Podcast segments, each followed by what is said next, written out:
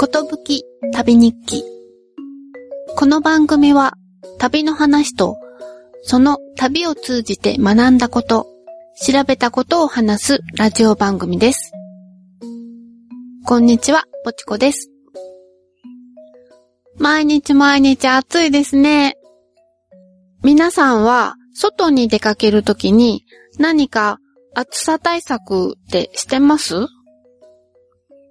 私は普段は日傘を差してるんですけど、自転車に乗るときは帽子と腕カバーをつけてます。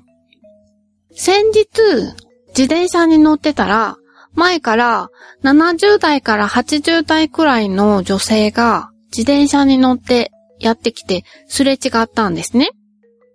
で、その女性は、大判のハンカチを頭にかぶって、その両端を口に加えて、ハンカチが風で飛ばないようにしてたんですよ。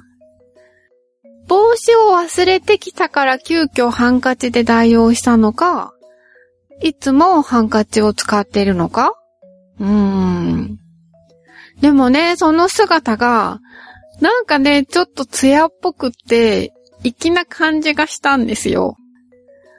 それに、帽子に比べると風通しが良くて涼しそうで、なんかいいなって思ったんですよね。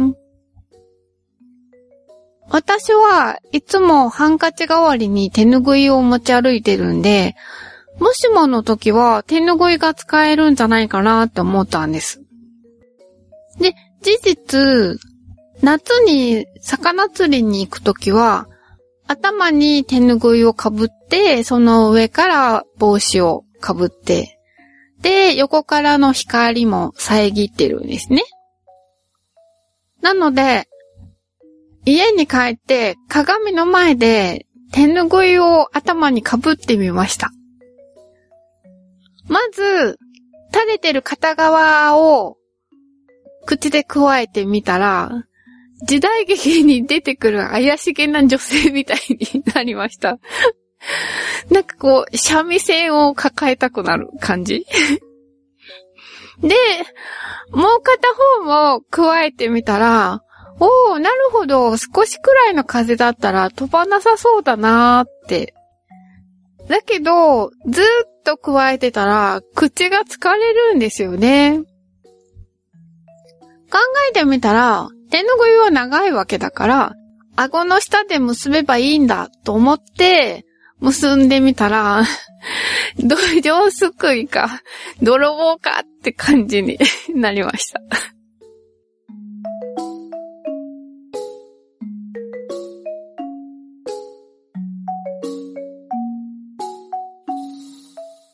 今回は、藤井寺に行った前回の話の続きです。藤井寺で十一面千手千眼完全の菩薩像に会った後、野中寺に行きました。野中寺というのは野原なのに、えー、真ん中の中という字を書きます。藤井寺から南に向かって歩いて20分ぐらいのところにあります。野中寺の金剛弥勒菩薩繁華像に会うため。この仏像も秘仏となってて、藤井寺の観音様と同じ毎月18日にだけ公開されているんです。秘仏の公開日って18日が多い気がするんですよね。なんで18日に公開される仏像が多いのかなと思って調べてみると、毎月18日というのは観音菩薩の縁日なんだそうです。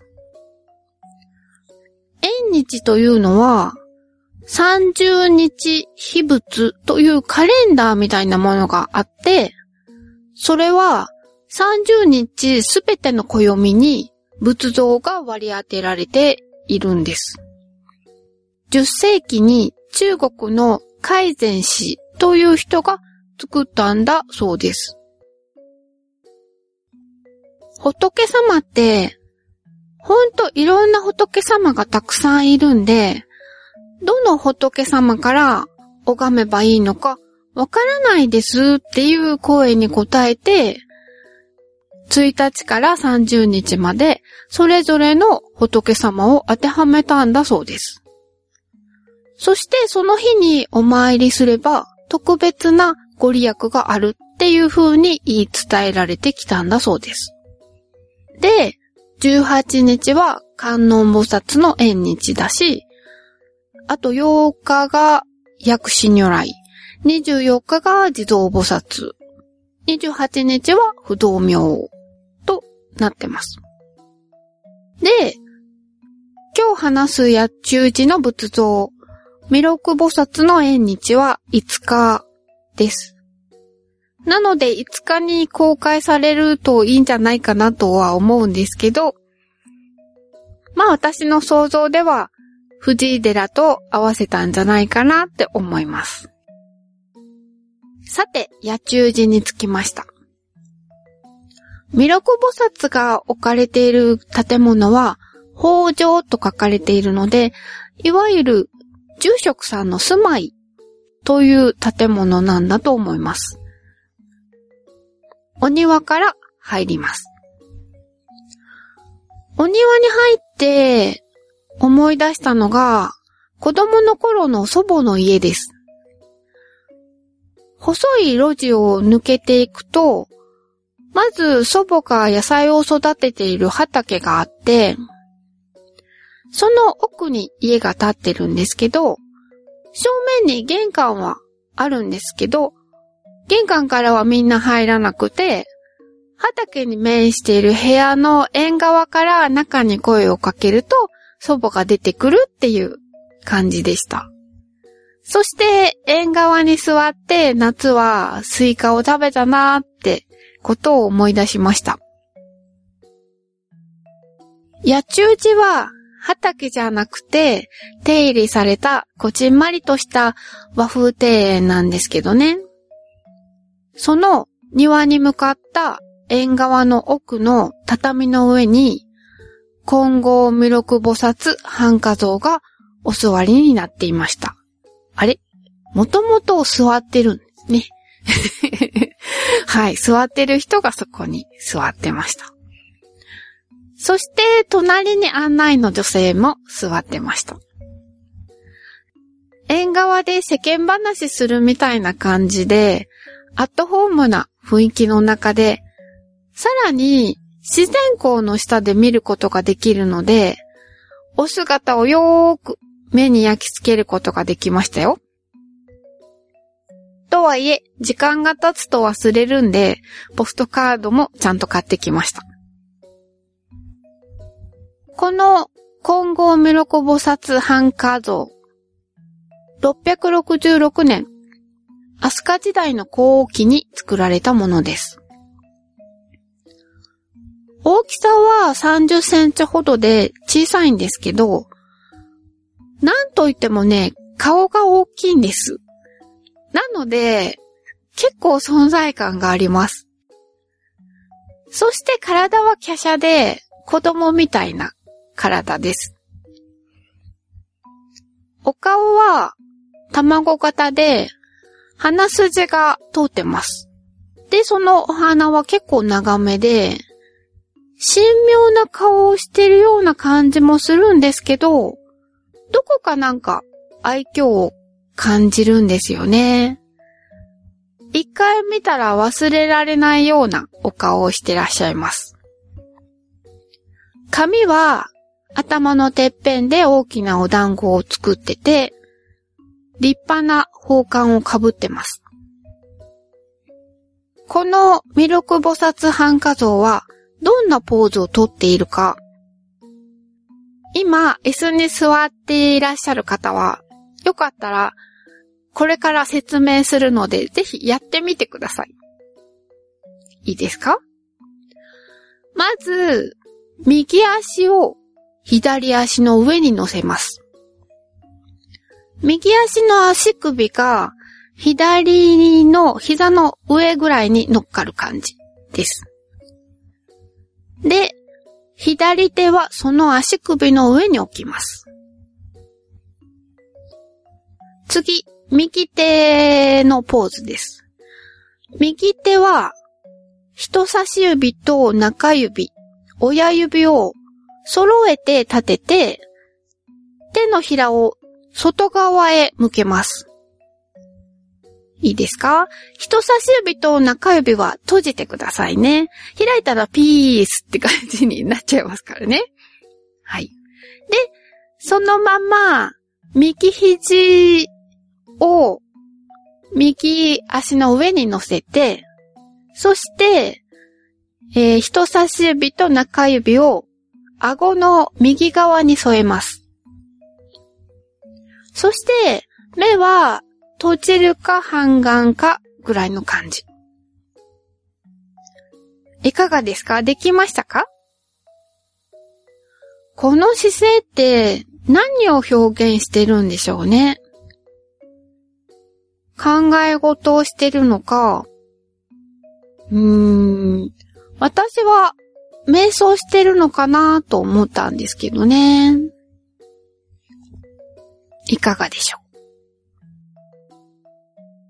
一般に仏像は、これは何々ですよということは書いていないことが多いんだそうです。仏像が着ているものとか、持っているもので判断するんだそうです。でも、この仏像の台座には文字が刻まれていて、作られた年とか経緯とともに、これは弥勒菩薩ですよって書かれているんだそうです。で、弥勒菩薩ですよって書いてあるものの中で日本最古のものなんだそうです。なのでとても貴重なんだそうです。このお寺は約1400年前に聖徳太子が建立したんだそうです。当時はもっと大きなお寺だったらしいんですけど、南北朝の騒乱で焼けてしまって、基礎の礎石だけが残ってます。大きな石が地面から顔を出しているんですけど、あんまり興味が持てなくて、それよりも時間がないからお土産を買いに行かなきゃっていうことでお寺を出ました。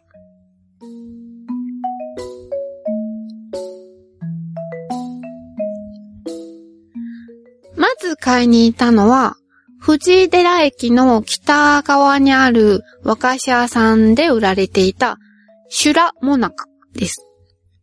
シュラーといえばアシュラ。仏像に関係があるモナカだと思ってたんですけど、出してみると、馬のひずめにつける馬蹄を細長くしたような形なんです。説明によると、シュラとは昔大きな石を運搬する車や船の意味なんだそうです。で、1978年に藤井寺の三塚古墳というとこから発掘されたんだそうです。この辺りは古墳が多くて、藤井寺と八中寺の間にも大きな古墳がありました。なので、お店には前方後円墳の形のモナカもありました。ちゃんとローマ字で興奮って書かれてました。で、中はあんこじゃなくて、フロランタンキャラメルがけのアーモンドが入ってました。こういう洋風のモナカも美味しくて好きです。それから近くにある昆布の佃煮が美味しいっていう評判のお店に行きました。お店に入ると、いろんな昆布の佃煮が並んでて迷います。で、迷っていると、お店の人が、うちの一番人気は、このこんにゃくとキクラゲの入ったやつだよって大きなスプーンですくって、どっさり手に乗せてくれたんです。えー、こんなに食べられないと思ったんですけど、そんなにね、しょっぱくなくって、程よい甘辛さで、ペロリと食べれました。他にもお店の人のおすすめの平竹入りも試食して買ってきました。もうご飯が進みすぎてやばかったです。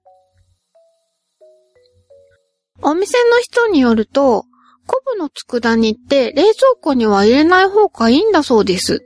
知ってました？私、いつも冷蔵庫に入れてました。で、アドバイス通りに台所の涼しいところに置いて食べてたんですけど、硬くならないんですね。冷蔵庫に入れない方が。なので柔らかく美味しく最後まで食べれました。ただし、27度を超える場合は冷蔵庫に入れた方がいいそうです。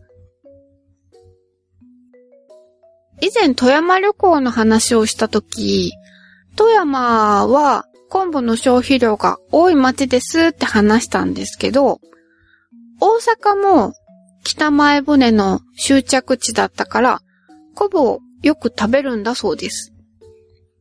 大阪は商人の町だから、江戸時代に昆布の売買や加工の中心地だったんだそうです。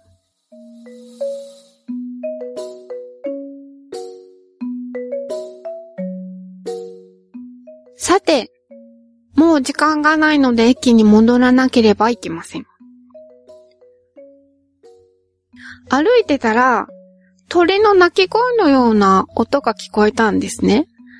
なんだろうと思って周りを見渡して探してみたら、自転車に乗ってるおじさんが、口笛で鳥の鳴き声を真似てました。面白い人がいる街だなって 思いました。さあ、駅に着いて、駅の構内にあったパン屋さんで、途中でお腹が空いた時のためにパンを買いました。そしたらそこに、マダムヨーコっていう洋風どら焼きみたいなお菓子が売られていたので、それも買いました。食べてみたら、弾力のあるスフレ生地に、ちょっと酸味があるチーズ風味の軽い感じのクリームが入ってて、すごく美味しかったです。で、このマダムヨーコのヨーコさんっていうのは、このお店の創業者のお母さんの名前なんだそうです。商品にお母さんの名前をつけるなんて親孝行ですよね。関係ない話ですけど、マダムって呼ばれるのって照れません？フランス語圏に行くと、マダムって 呼ばれるんですよね。それが照れくさくてしょうがなかったんですけど、ある時、そうだ、マダムって、ミスターとかミセスとか、そんなようなことですもんね。なので、あ、奥さん、奥さんって呼ばれているだけなのかなって思ったら抵抗がなくなりました。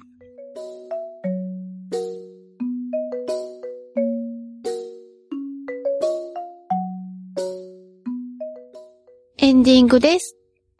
ツイッターで感想をいただいています。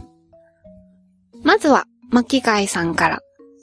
僕はほとんど旅行しませんが、家族は友達や姉妹で頻繁に行ってます。バッハは好きです。平均率はジャズピアノのキース・ジャレットさんの作品で知りました。紳士で肩の力が抜けているように感じました。主よ、人の望みの喜びをが好きでギターで練習しています。ありがとうございました。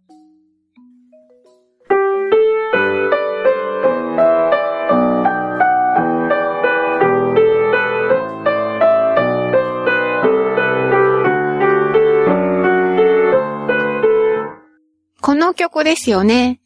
いい曲ですよね。私も大好きです。